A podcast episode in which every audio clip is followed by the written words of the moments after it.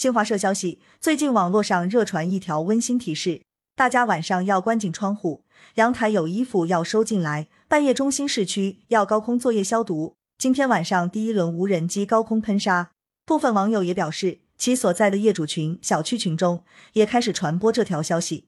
上海网络辟谣平台表示，这是一条不折不扣的谣言，在两年前就曾传播过，当时也被澄清，请市民不信不传。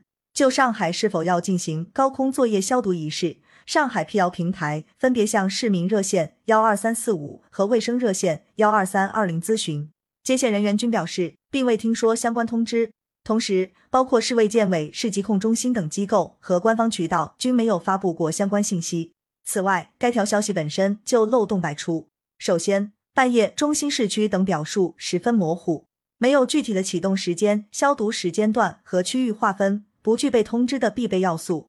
其次，所谓温馨提示没有任何落款，传播渠道也以圈群为主，不具备权威性。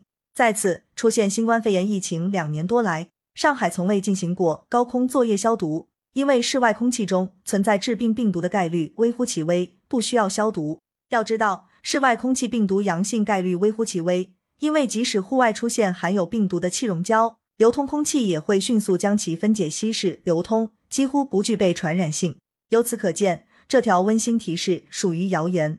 需要注意的是，该信息属于老谣新传。